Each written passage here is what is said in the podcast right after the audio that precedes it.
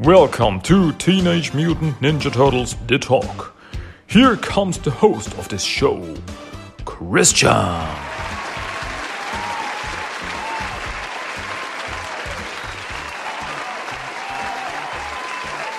Hello, hello, hello, hello. Welcome back to Teenage Mutant Ninja Turtles. This is English episode number 130, which is, which is quite a nice number, I gotta say. 130 mm, has a nice ring to it. So I thought I must do something special for this episode. So, what am I gonna talk about today? Well, I'm gonna talk about I'm Christian. That's me. Gonna talk about Teenage Mutant Ninja Turtles, the Armageddon game, number one by IDW Comics. The first, I don't want to call it the real issue, I don't want to call it the first real issue of the Armageddon game, because that's uh, unfair to the other ones, the the pre, uh, the opening moves, or the last two issues of the regular TMNT comics um, because they also connect. They they all connect to this overall story. But this is the first Armageddon game issue. You see, we're getting into the thick of it. We're getting there.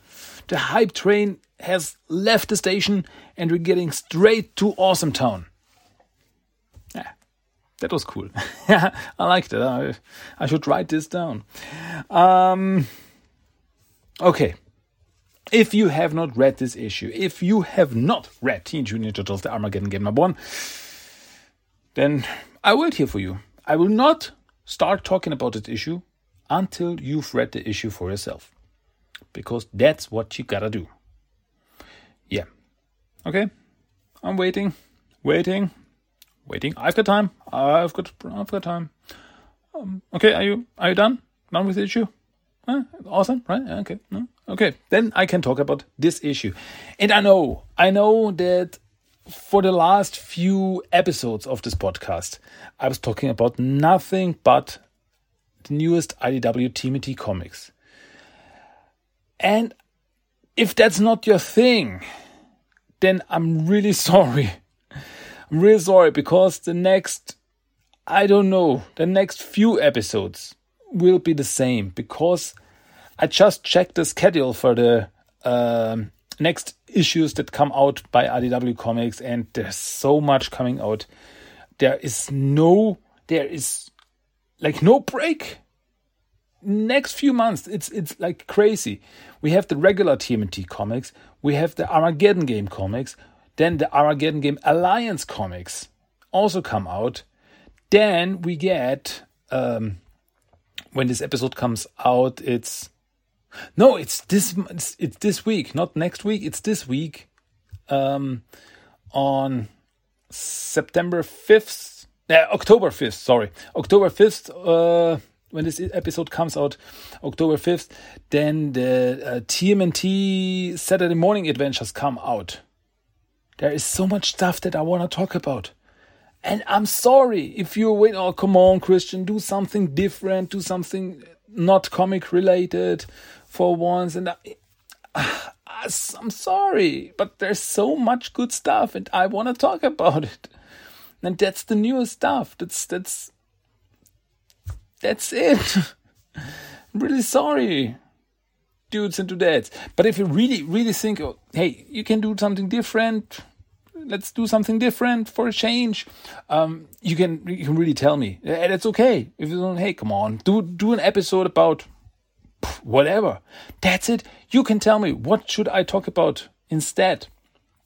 This doesn't mean that I will uh, leave the IDW comics behind because, yeah, there's so much to talk about there. But uh, maybe I can do something especially for you. Like there's special episode, special English episode just for you. You say, "Hey, Christian, talk about this or that." I mean, it has to do something with TMNT. Of course, it has to something with the Ninja Turtles, uh, because after all, it's a Teenage Mutant Ninja Turtles podcast.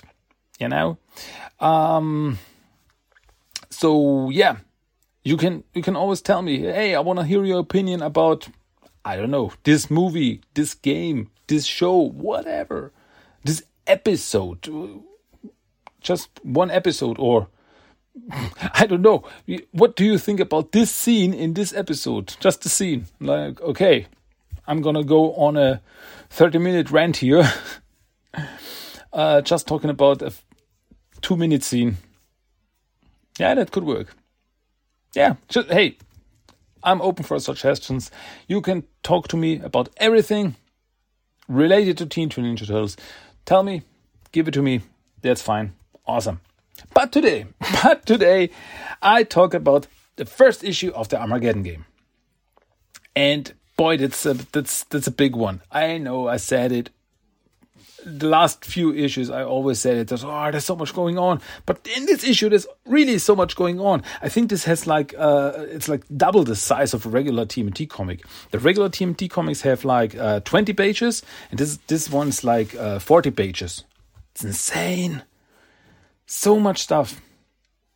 So I guess we should not waste any more time with niceties. We should get into this comic. So, um, okay, where are we right now? After the last issues, the last regular issues, TMNT number 131 and 132, the TMNT were training with uh, Oroku Saki. They were training their secret ninja moves, uh, secret ninja mystic arts to get ready for the upcoming Armageddon game, the big game for the fate of the world. Uh, yeah, the fight with the, the, the war with the Red King that's coming up. And yeah, that's where we are right now.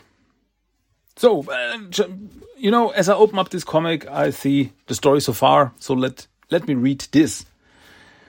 For months, the Teenage Mutant Ninja Turtles and their most trusted allies have been adrift in a cloud of chaos.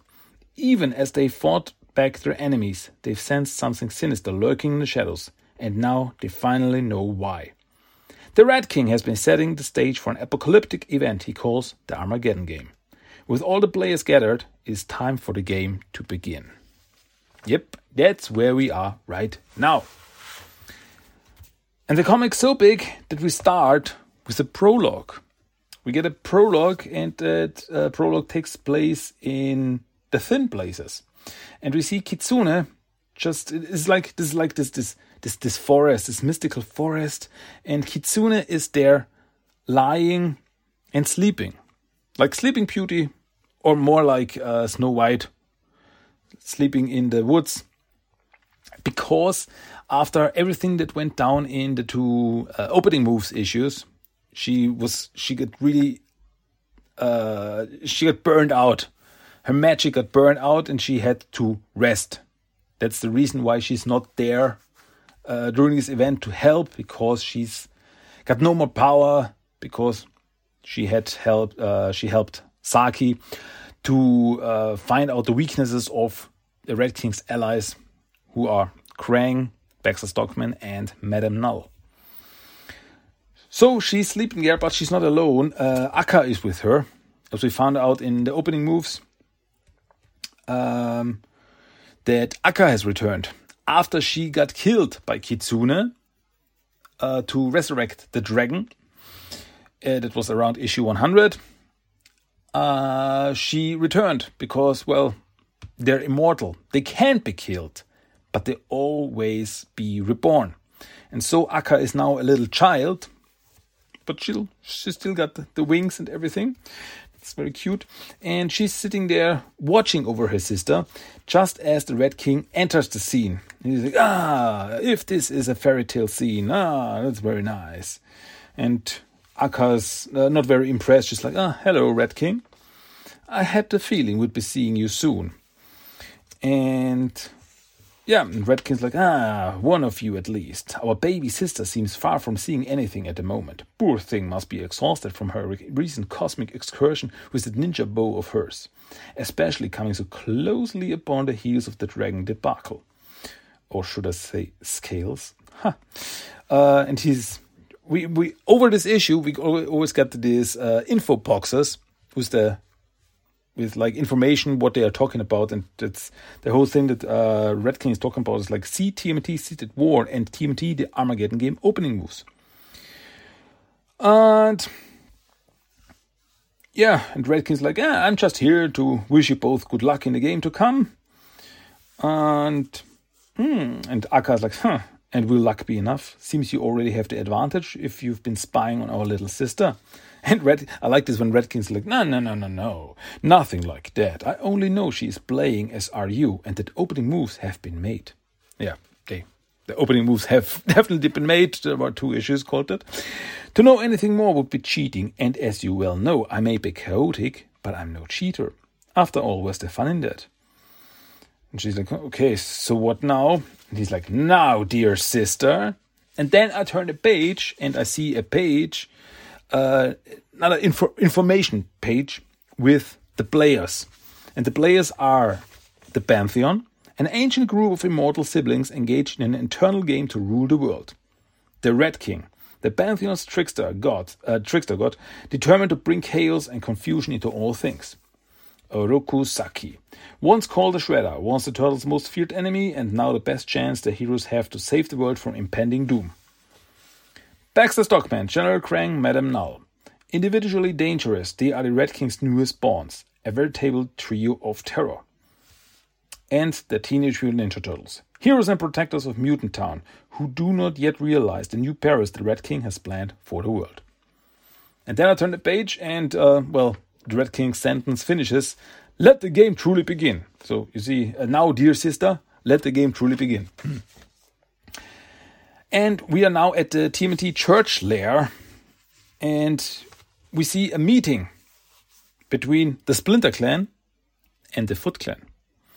Because the Turtles, together with Rokusaki, have met with Karai, the leader of the Foot Clan. And it's like, okay, we are he now here on neutral ground and we are united for a single purpose. And okay, what is this all about? It's like uh, Saki explains. Okay, uh, Karai, um, the apocalypse is upon us, and if we are to have any chance at stopping it, we must act now, together. And she's like, What apocalypse? It was my understanding we are here to discuss some sort of game. And Rev's like, Nah, it's a game, alright, just not the fun kind. Um, and Leonardo says that we don't uh, we don't have time for a lot of questions right now, Karai. What you need to know is that the Red Kings joined up with Krang, Stockman, and Null, and they've kicked off something they called they're calling the Armageddon game. And here another information box with C TMT, the Armageddon game pregame. Um, and Saki like, yes, and we believe the Red King is the only member of the Pantheon actively partic- participating in the in this new game. Um, and yeah, and that that the city is just a start. The Red King and the others uh, have their sights set on taking over the world. So yeah, that's something. It's definitely something that uh, would be bad for everyone. um, and Karai's like, okay, but what do you want us to do? What should we do uh, to counter them? And the turtles say, well, we stop them the only way we can. We play the Red King's game. We fight fire with fire. We turn the tables on him and his team. Um, and Rev's like, crazy as it sounds, it's now, uh, it's how we beat old Red Face last time. And then we see C TMT Kingdom of Reds. That was the last time the turtles uh, fought the Red King for real. Um, yeah, then um, uh, Saki continues to explain that he has recently acquired knowledge of certain elements who posed grave danger to the Red King's bonds in the past, and who may do so again if we are able to find them and bring them to our side. That was in the opening moves issues. And that some of them are located outside of the planet, but one of them is here in the city. So the two he's talking about who are outside are the ones who could fight against Krang and Madame Null, and the one who could fight uh, could be a, a, a help against Baxter is Old Hob, as we found out. So yeah, um, what shall we do now? uh, yeah, and Mikey explains that, uh, yeah, we've been training uh, for this whole thing in Northampton. See TMT number 131 and 132. So, and Donnie says, and that's why we are here in the lair right now. Because I know the coordinates of this place like the back of my hand. So it made the most sense to be teleported from Dimension X from here. And it's like, okay, so you are leaving? Uh, that's uh, Karai asking. Only Leo, Mikey, and your grandfather. So Leo and Mikey and Saki will go to Dimension X. And the rest will maintain security while we are away. Saki explains. Your focus will be the city Karai, while the others will oversee Mutant Town.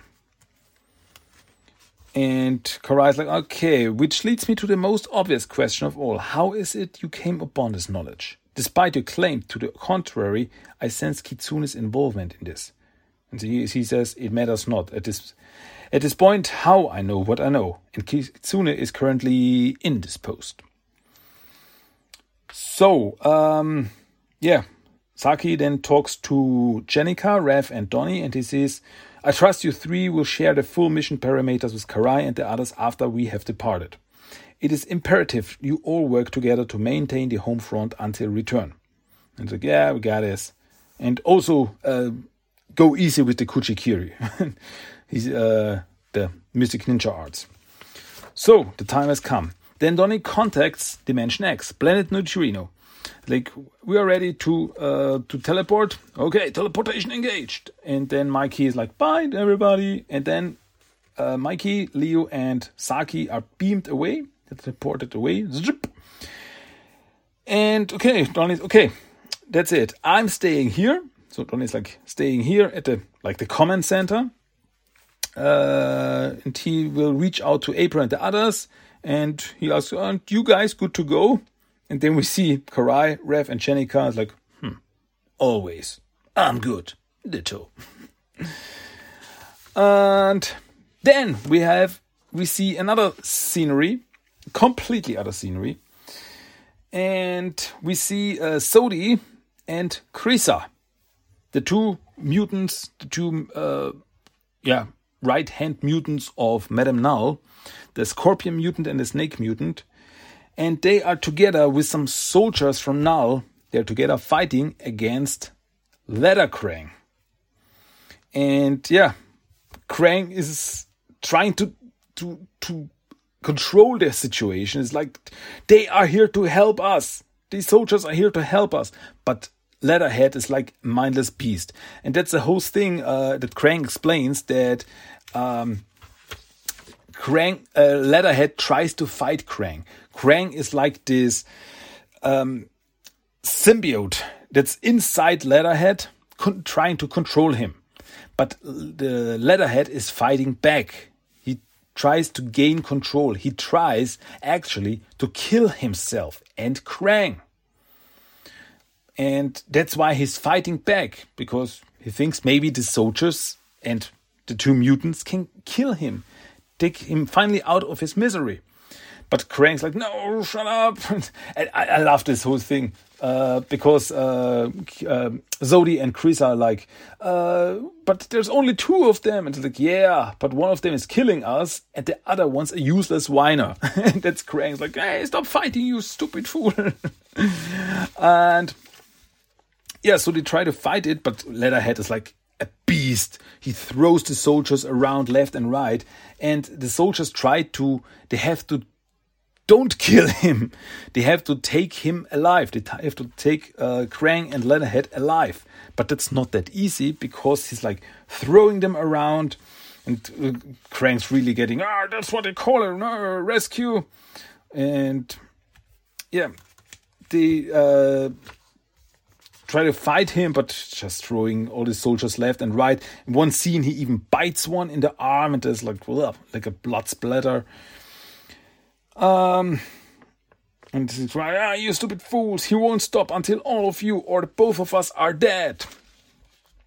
And then uh, Sodi and Krisa have an idea, and so uh, Krisa uh, attacks uh, Leather, Leatherhead and wraps herself around him like like an anaconda, like ah, and and Leatherhead can't move, but she's like, and that's uh, I have him, but not for long. He's too strong.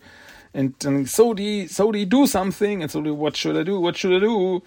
And and Leia like fighting really like a mindless beast. And then Sodi comes in and Krang's like, wow, uh, you're a scorpion, sting the blasted creature. And Sodi, wait, but the amount of venom that take could kill you too. And ah, we're all dead if you keep standing there like an imbecile. Like, okay, fine, I guess I have no other chance. So, this, is so awesome.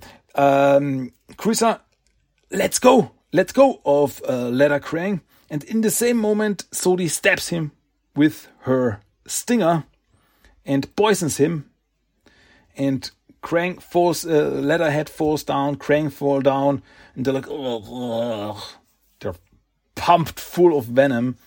And they're like, uh, are they okay? And the soldier says, yeah, they're both alive and breathing, but barely. okay, that's uh, good enough. Let's get them to the chopper. Yeah, I said it. I said it like that for uh, on purpose. Um, then we're back on Planet Neutrino of Dimension X, Smarter City, at the Royal Palace. And uh, Mikey's there with Libby, the ex wife of Harold.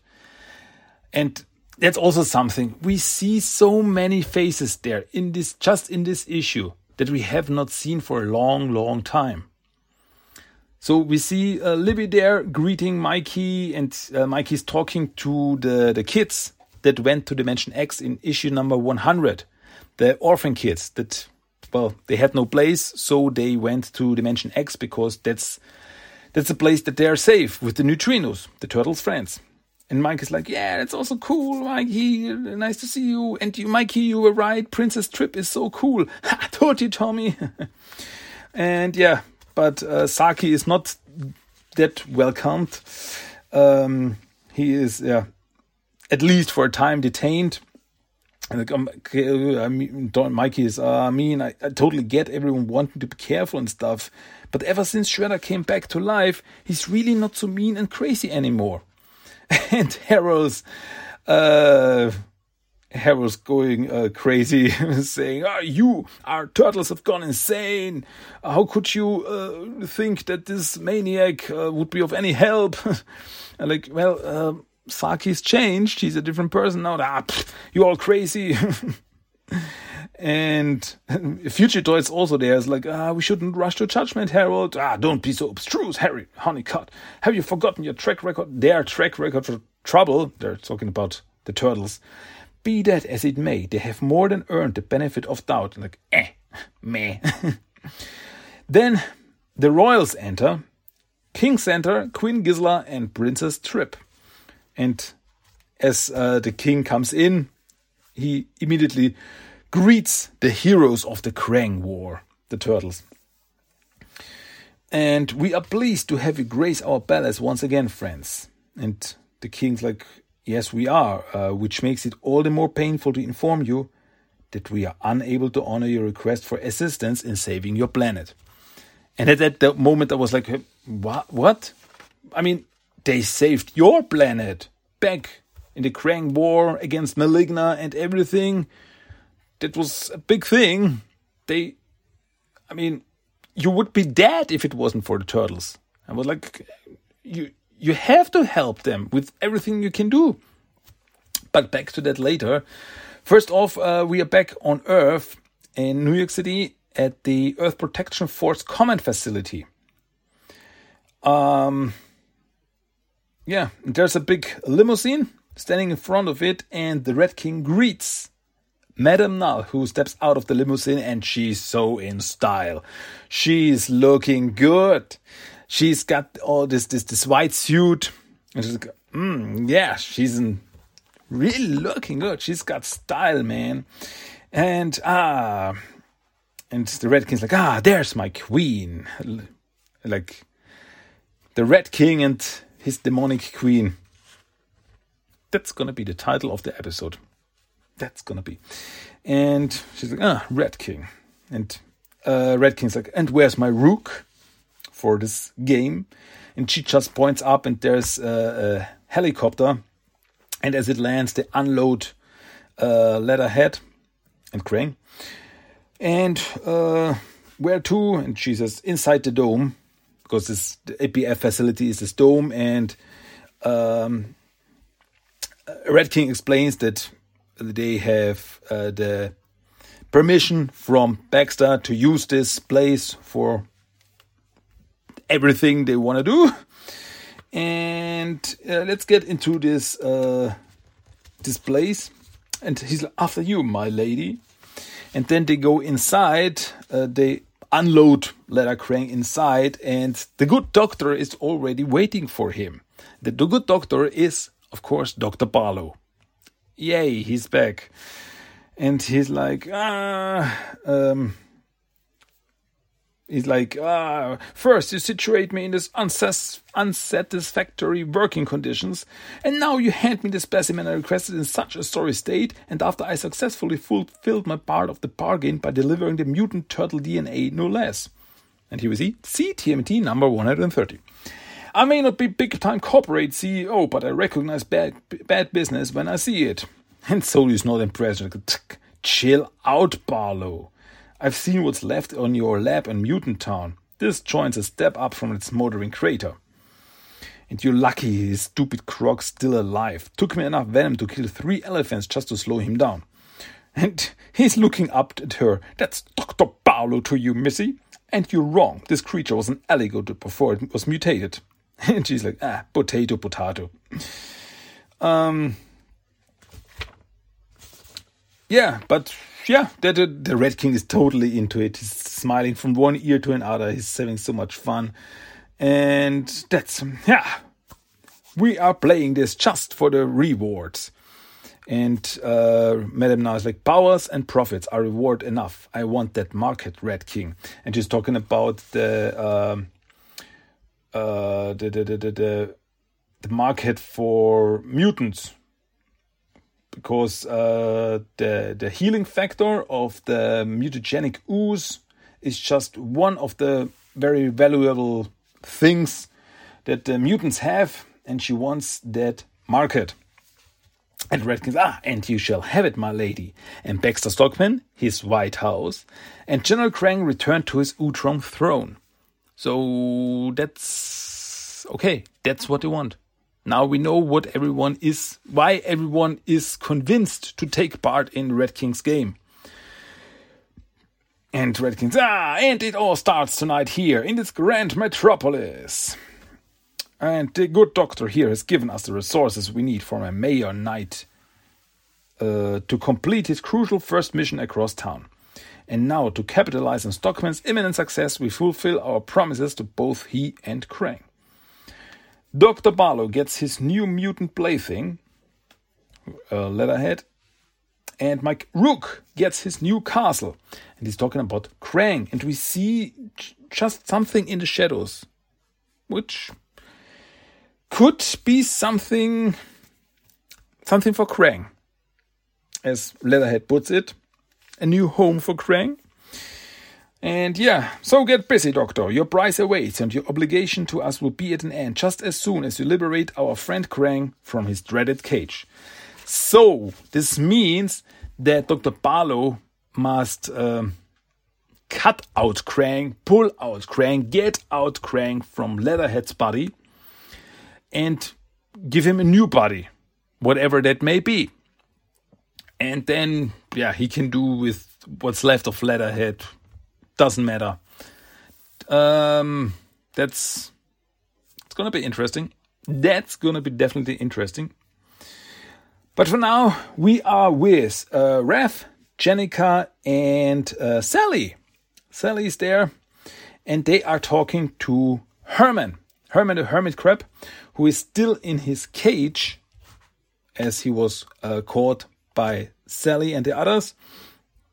Um, and yeah, and they try to get from him where Old Hob is. They need him.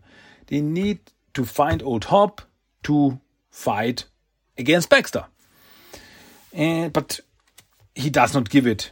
Every time they ask him, he's like, uh, Herman the Hermit Crab Sergeant, serial number 10111434. And like, ah, not again, not the rank and zero number, garbage again. And, and Sally, it's not even a real number. it's not even a real serial number. And like, come on, you know where Hob's hiding. Um, we need him. Come on, you, you, you, you must understand this as you are a soldier and everything. And no, he's like, no, Herman the Hermit Crab Sergeant, serial number one. Ah, for crying out loud. Jennika says, told you we should have gone straight to enhanced interrogation techniques. And Sally, no, that's not happening. We we're, we're not the damn Foot Clan, Jenny. And she's like, oh, just kidding, Sally. Jeez. I like, really enjoyed this situation. But then um, Sally walks up to him and she's like, come on, Herman, after everything that happened, I still consider you a friend of mine. And as a friend, I ask you, please help us. We have a real chance to, uh, you have a real chance to redeem yourself, but instead said you're still digging, digging a uh, deeper hole for yourself. That's not the Herman I know, not the good soldier, not the hero.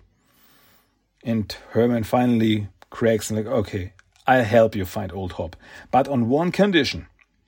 I won't give Raphael the I won't give Raphael the coordinates to where Hob's uh, view act, where Hob's hiding out. Hmm. But I will escort him there personally. If you're telling the truth, if there really is big danger brewing, then I want my real shell back and all my weapons with it. You want my help? Then I want back into the good fight.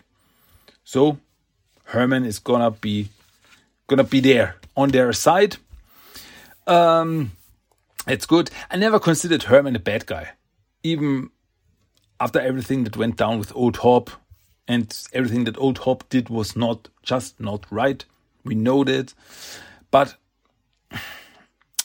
yeah, it's it's hard to say it that way. But he's well, he was only following orders. He's a soldier, and he's loyal to his commander, who was Old Hob. So you cannot really blame uh, Herman for everything that happened. You can blame Old Hob, definitely blame Old Hob for everything. And yeah, so of course they took his weapons away, his big trash container that he always got on his back with all his weapons, and he wants that back and he wants to fight along. I was like, actually not a bad idea. So on the other side of town, uh, Donatello is communicating with uh, April, Angel, and Casey, who are around town. Um, yeah.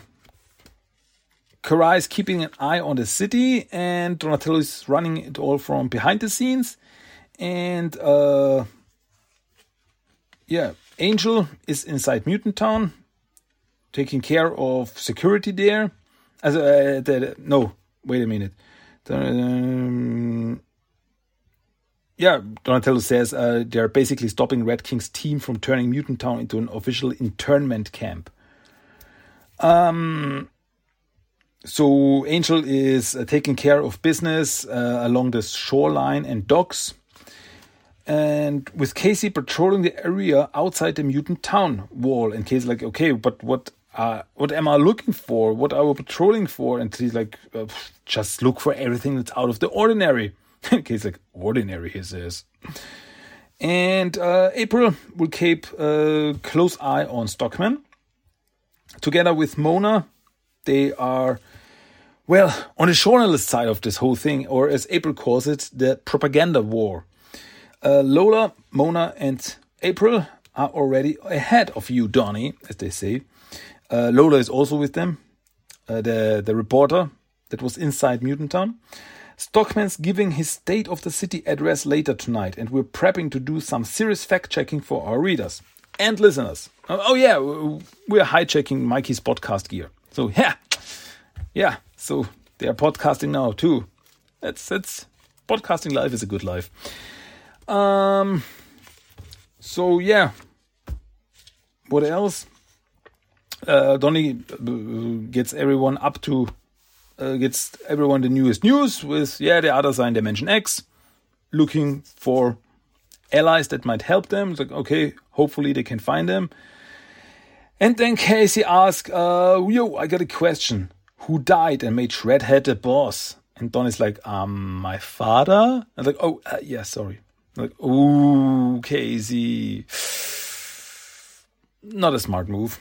But yeah, I guess no hard feelings. It was just, yeah. I mean, of course, Casey's also not a, uh, not happy with uh, Saki. I mean, uh, Saki also did some not so nice things uh, to him, like um, almost killing him in the City Fall saga, stuff like that. And then April says, "Ah, but uh, we should let you go, Donny. It looks like you've got someone else needing your attention." And then we turn around and we see Sari standing there together with Pepperoni and Clunk. And I guess she's got something to tell Donnie. What that may be, I guess we'll find out in the next issue. Uh, now we're back in Dimension X, and uh, King Santa tries to explain to uh, Mikey and Leo why he can't help them. And that's a whole situation I tried to uh, tell it to you as good as I can. And he says that it is not what you deserve after all you've done for our people and our planet. But aiding your efforts now could very well be the catalyst that leads to a complete unraveling of the fragile armistice we currently share with the planet Ervil. And that was when, when I read this, like Ervil, Ervil. I already I heard that name. Where what what is the planet? And then I saw that uh, the the ruler of the planet Ervil uh, is a man. Uh, the ruler is a man called Chancellor Masul, and then was like Masul. I know Masul. Another character from TMNT Adventures. He was a big, big bad guy in the uh, Black Hole trilogy where the turtles went to Dimension X and there was this big problem with, yeah, well, a black hole. And then there was Masul, who was the bad guy. And then the Nova Posse fought with the turtles against him. And here's back. He's like a character who appeared in three issues and never again in any form. And he's back there. And uh, King Santa uh, explains that formerly uh, the planet Ervil, was a hub for all coalition operations, home to the Imperial Ervil Starfleet and under the rulership of the Chancellor Masul. Um, and then uh, Gisla says, uh, dictatorship would be a more apt description. Oh, Queen Gisla is right. Masul has become quite the despot of lately. Of late. Following the collapse of the Utrom Empire, a veritable power vacuum was left in its wake across the entirety of Dimension X. And yeah, then we see some of the rebels like uh, uh, a Triceraton, a Utrom, uh, not an Utrom, a Neutrino, and Ace Duck. We see Ace Duck. Yay! I think he's gonna play some kind of part in this whole story sooner or later. It's cool. I, am looking forward to seeing Ace Duck again. The coalition that was forced to fight against the Utroms was always tenuous at best, and once the Utroms were out of the way, many planets pulled out of the coalition to stake their territories, some with greater empirical ambitions of their own, not the least of which was the planet Ervil, led by the ruthless Chancellor Masul. When Masul began his slow but steady empirical march after the Utrom Empire was defeated, members of the Nova Squadron division you Seek rebelled, eventually being captured and labeled as traitors. They were able to escape the imprisonment, however, and now operate as freelance bounty hunters under the name Nova Posse. Boom! Here we have it. As when we saw the Nova Squadron back in opening moves, as they were, yeah, this, this rebel fighters against Krang, uh, they were called the Nova Squadron. But I knew them from the TMNT Adventures. They were called the Nova Posse. And now we know how they got their name. They were originally the Nova Squadron, but now they are the Nova Posse because they were rebels. They fought against Masul. And that's the reason why the neutrinos, the neutrino royal family, can't help the turtles. Because if they would um, work together with the Nova Posse, they would help more or less criminals. And that would be a, a, a, a nightmare for uh, for the king. And he, he goes on, while I hold grave concerns for Masul's empirical ambitions, there remains a truce between our planet and his. Mm, and he can't break this truce. That would be horrible for his people. As he says, uh, he wants to help, but he always has to think of his people first. And that's totally understandable. Because he would like maybe provoke a war with Masul. That would be that would be bad for the neutrinos, of course. And but says I'm I'm just sorry. I'm really truly sorry. And then he says, Now sadly other royal duties call and we must depart. I hope you can forgive your detainment earlier, Oroku Saki, as he talks to him. Uh, though our mutual friends vouched for you, your past reputation necessitated due diligence on our part. And Saki is like, hey, please, King Santa, say no more. A true leader can never be too cautious. And that's, he's such a different person now. I mean, if I would just think that, um, if this whole thing happened, that, that Saki S, the shredder, went to Dimension X and this is like, he got like locked away, even if it's just for uh, a moment, he would go berserk. He would like, ah, you, you will fear the shredder, and so on and so forth. Um, and then uh, the royal family leaves. Farewell, glorious heroes of the Krang War. As always, I wish you good fortune. But before the king leaves, he turns to Dask, Commander Dask. Oh, before I go, I'm reminded that Zack and Kala are far overdue for some well deserved leave from their Royal Guard duties. It seems now would be a good time for them to take it, and perhaps they would be so kind as to invite our special guests from Earth to accompany them on their vacation. Unofficially, of course. Oh, and Dask like, ah, that sounds like an excellent plan, Your Majesty. And the turtle's like, wait a minute, what? And Trip then goes up to Mikey and like, it means that my father is a great king, but an even greater friend. And then Trip kisses him on the cheek, kisses Mikey on the cheek, and like, good luck, my hero. So, this means that the king, Santa, can't interfere with the whole situation. He can't help the turtles for real. But he tried to find a way and he found a way to help them some way without provoking uh, like some kind of yeah uh, problems for his people uh, like some political troubles. Uh, so he's like hey uh, Zak and Kala they need to go on a vacation and hey, the turtles can go with them you know? Mm, okay. So this means that Zak and Kala will help the turtles on the search for the Nova Posse, but they are not doing it under the king. They are on vacation. This is their free time. This has nothing to do with the, with the king. And that's such a smart move. I love it. It's so clever. It's so clever. Very wonderful. Um, and and Zack's like, well, what are we waiting for, Daddy-O's? Let's get this show on the road. okay, then we are back on Earth, and we see Baxter uh, holding a speech. And like, oh, blah, blah, blah, blah, blah, blah. Yeah, the city is so strong because of me. The best is yet to come. And so, yeah, yeah, yeah.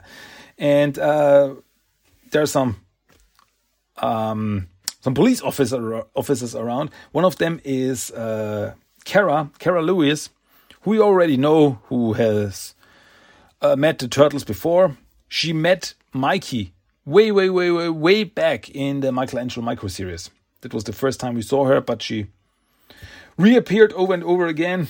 And uh, one of her partners called Hernandez, like, wow, that dude, dude sure loves to hear himself talk, I swear. Like, yeah, hey, we just gotta stand around and hope that nothing bad happens.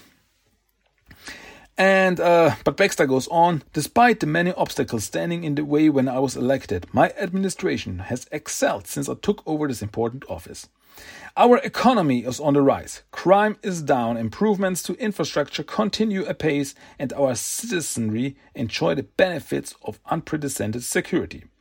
All these accomplishments are especially notable and, dare I say, commendable, considering the dangerous complexities we face on a daily basis while maintaining Mutant Town and its residents in our midst. And although we cannot yet be certain if our mutated neighbors are yet to be trusted, you can be rest assured that your mayor will continue to keep you and yours safe from any harm they may be capable of. And suddenly, someone in the crowd screams, Lies! And then I turn a page and I see who said it because suddenly, out of a smoke bomb, four turtles appear. Four mutant turtles with bow staff, katanas, nunchakus, sais, but something is different with them. They have yellow glowing eyes and they have like white masks over their faces. I mean, like uh, of, over their bottom part of their faces. Like, yeah, this ninja uh, face masks. And what's going on? Where do these come from? I mean, if you've read the free comic book day issue of this year, you may already know these guys. These, I mean, we know them, but we don't know them because we've met them before as they were fighting uh, some EPF guys. But we have no idea where they come from. Because these are not our turtles. They're definitely not our turtles. There's some other turtles who try to pose as the real turtles, something like like doppelgangers. And I cannot be 100% sure, but it must have to do something with um, with Barlow, with Dr. Barlow, as he was working on, as he said, some kind of doppelganger project. And he also got some uh, DNA samples, some blood samples from Donatello. So, does this mean that he created clones of the turtles or something? Could it be? I don't know. Maybe it must have something to do with him. It just it just must. But yeah, we definitely know that these are not the turtles we know, but Kara does know. She's she sees a turtle swinging a nunchaku and she's like, Michelangelo, what the hell are you guys doing?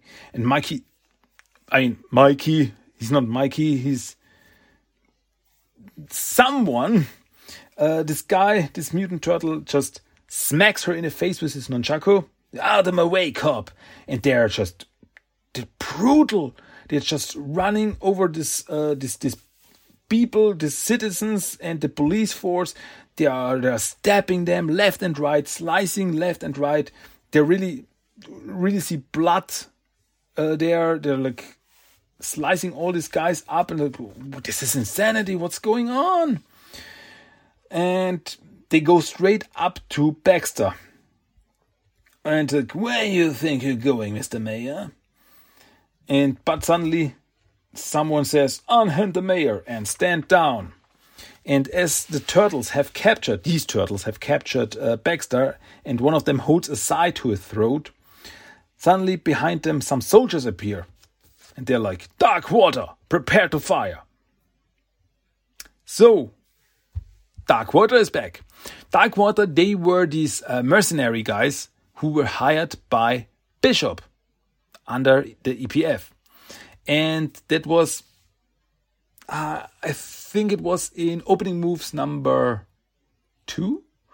Uh, he wanted to contact them so that they can uh, work with him. And so apparently uh, he did contact them, and now they are working for Baxter. And so Dark Water is back. The mercenary guys. But what the shell is going on? We will not find out until next issue because here, here the comic says to be continued. And I hope it continues very soon because it drives me crazy to not know what's going on. I mean, um, I've got this feeling. I've got this feeling that this whole thing is a setup.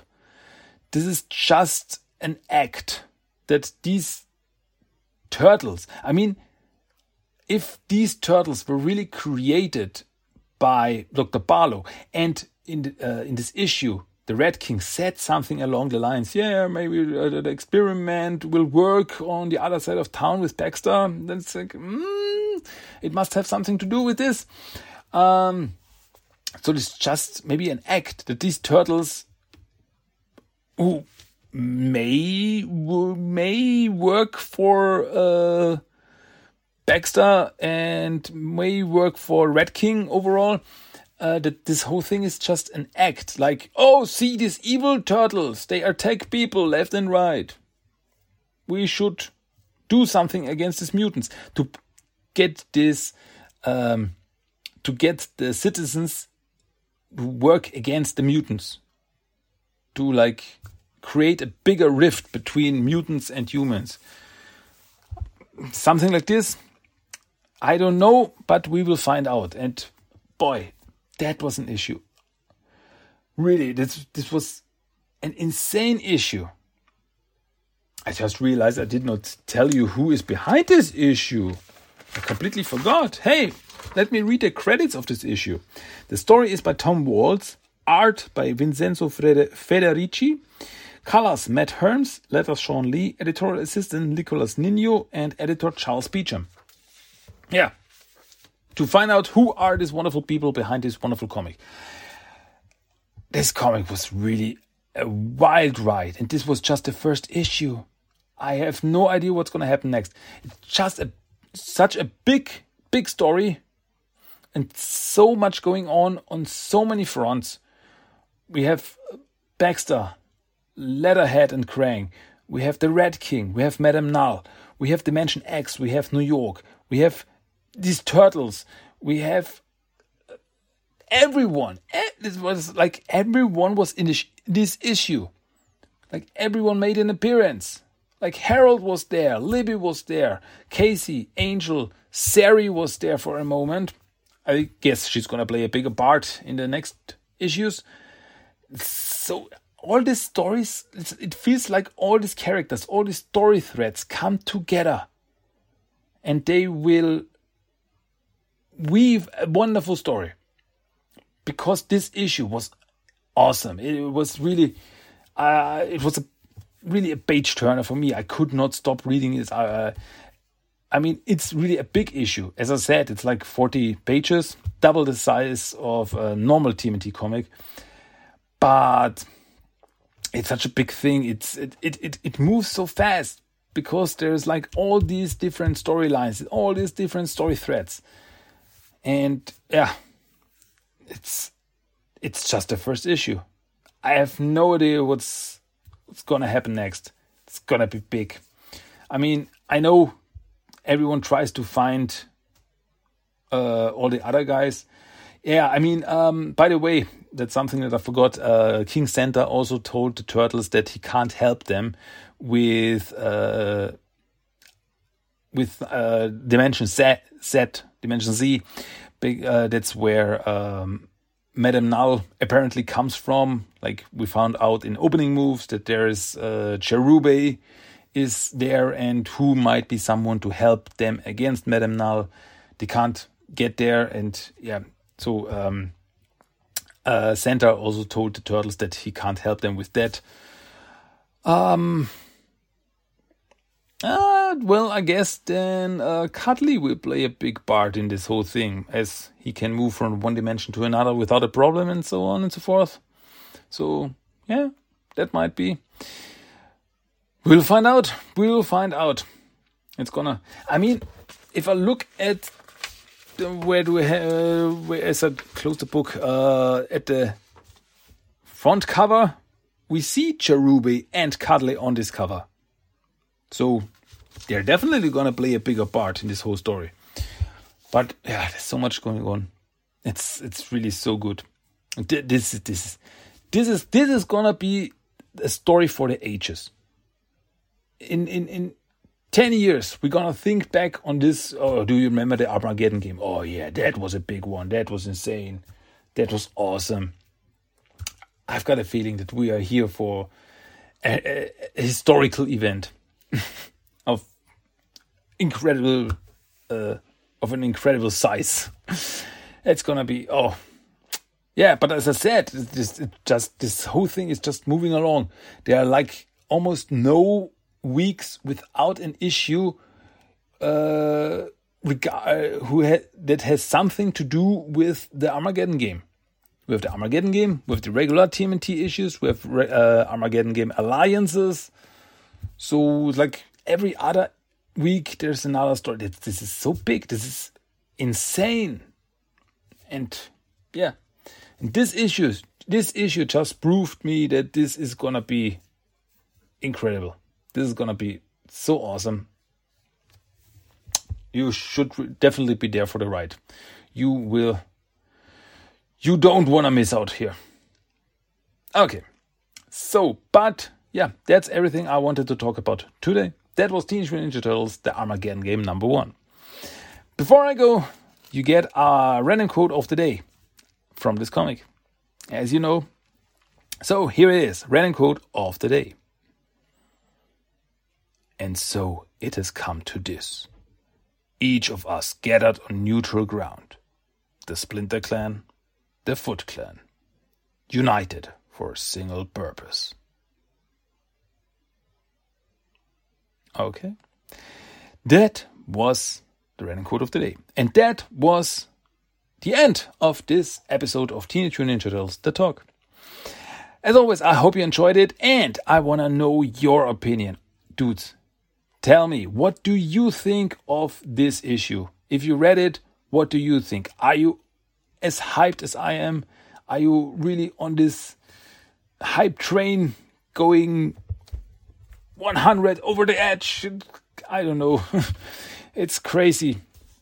Uh, but what are your thoughts on this? What uh, what what or what do you think is going to happen next? What's going to happen with in Dimension X, Dimension Z, on Earth, wherever? What's going to happen to the Red King at the end of this story? Or yeah, or somebody else, Krang, Null, the Turtles, whoever. Just tell me. I want to talk about turtles. So, yeah, that's it. That's it from me for today.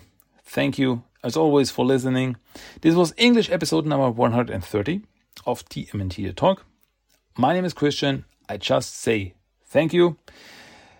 And yeah, come back next time to talk probably about another comic issue.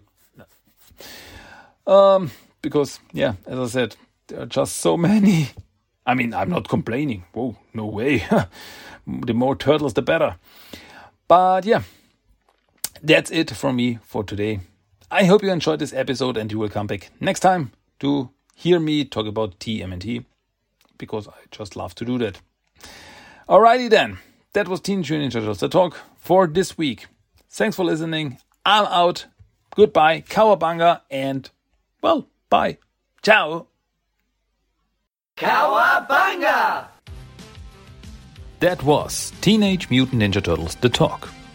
If you want to give me some feedback, send me a mail at tmnttalk1984 at gmail.com. You can find the blog at tmnttalk.blogspot.com Check at TMNT Talk on Facebook and Instagram and at TMNT Talk 1984 on Twitter. You can listen to every episode of the podcast on iTunes, Stitcher, and Spotify. Cowabunga!